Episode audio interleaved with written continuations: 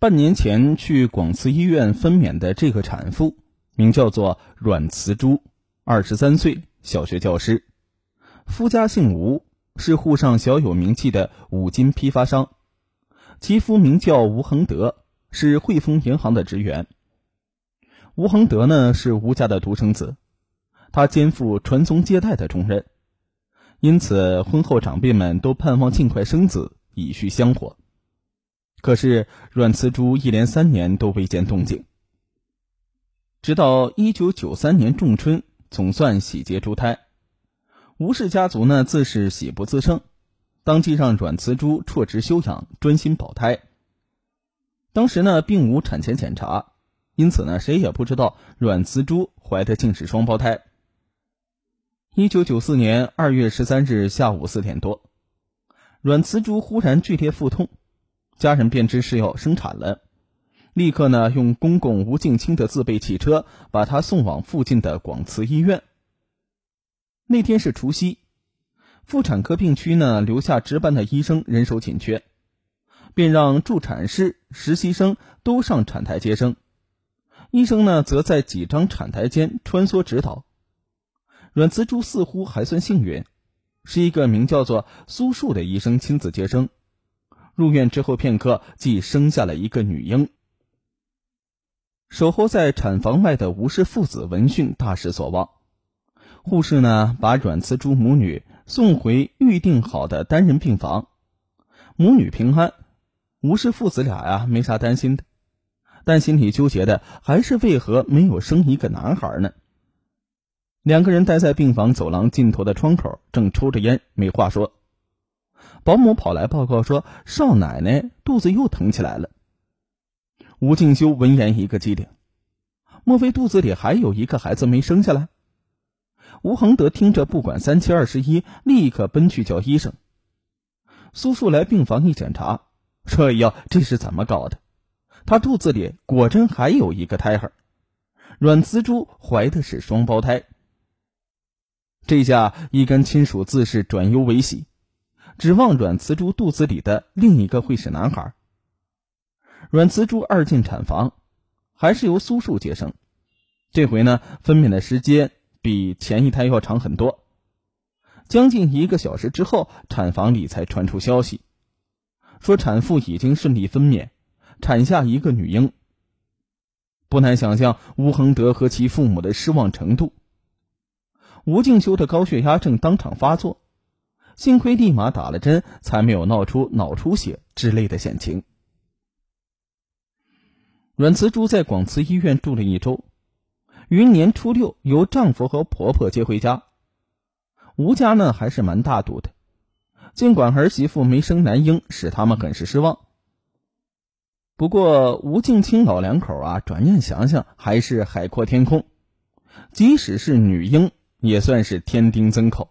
又是除夕生的，应该带来喜气。再说，不管怎么说，阮慈珠的生产证明她是有正常怀孕和分娩能力的。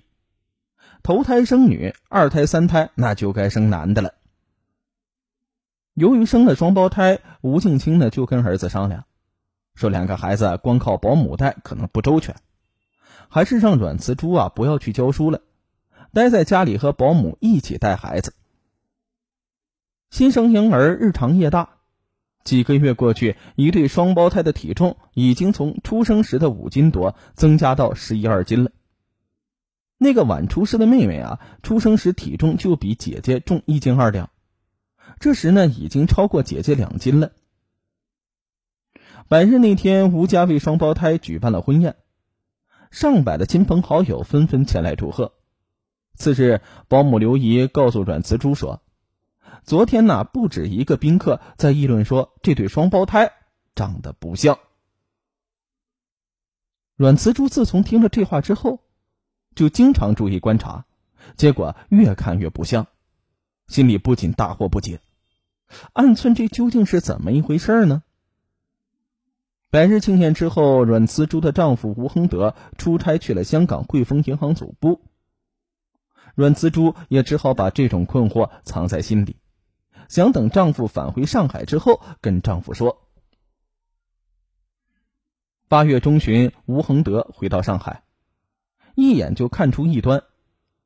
两个女儿长得不像，夫妻俩都想到一种可能：会不会医院弄错了婴儿，把别人家的婴儿当成我们家的呢？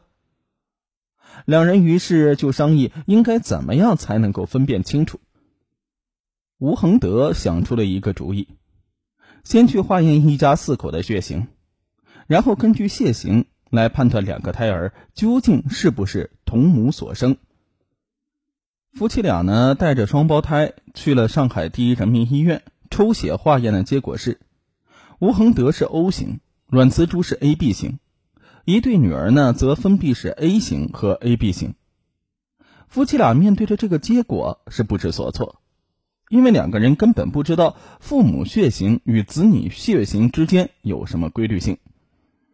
为弄懂这个问题，吴恒德四处求教，除了问医生，自己还查阅了外文资料，折腾了数日，方才得到权威医学资料的确认。父母分别为 O 型、AB 型血型生下的孩子，无论单细胞双胞胎，其血型只能是两种：A 型或者 B 型，不可能是 O 型或者是 AB 型。于是呢，吴恒德、阮慈珠夫妇。终于有理由认定那个晚出生的 AB 型婴儿，并非阮慈珠所生。八月二十五日，吴阮夫妇带着双胞胎前往了广慈医院，找到了接生医生苏树。苏树呢，是去年夏天刚从上海女子医学院毕业的新医生。他听了吴阮夫妇的反应，看了化验单，说：“你们再在广慈医院做个血型化验吧。”没准儿这人民医院他检查错了呢。吴阮夫妇觉得在理，于是啊就请苏树开了化验单去化验了。得出的结论是，吴阮夫妇和一对双胞胎姐妹的血型分别是 O、AB、A 和 B 型。苏树对吴阮夫妇说：“根据化验结果，你们的怀疑是没有根据的。吴阮没有理由怀疑再次化验所获得的结果，不过疑窦还在。”那为什么两个孩子长得一点也不像呢？苏树对此做出耐心的解释，大意是：双胞胎可分同卵、异卵两种，同卵双胞胎出自同一个受精卵，因此呢，外形、血型、智力，甚至某些生理特征及对疾病的易感性都很可能是一致的。而双卵双胞胎是由不同的受精卵发育而成。所以特征就和普通兄弟姐妹一样，会有不同的外形和血型，性格特征也会有较大的差异。夫妻俩回家之后，把去医院咨询的情况跟吴静清两口子说了说。婆婆呢是家庭妇女，全职太太，听着呢也就相信并接受了医生的说法。吴静清啊却是个老江湖，社会经验丰富，马上说：“你们带着孩子换一家医院。”再去做化验血型，嗯，就去仁济医院吧。吴阮夫妇带着双胞胎前往了仁济医院化验，所获结果与之前在上海第一人民医院两者一致。吴静清于是断定双胞胎孙女当中的后一位肯定非儿媳妇所生。他虽然不知道往下应该如何解决此事，也没有学过法律，不过呢，作为一个生意人。取证意识是很强的。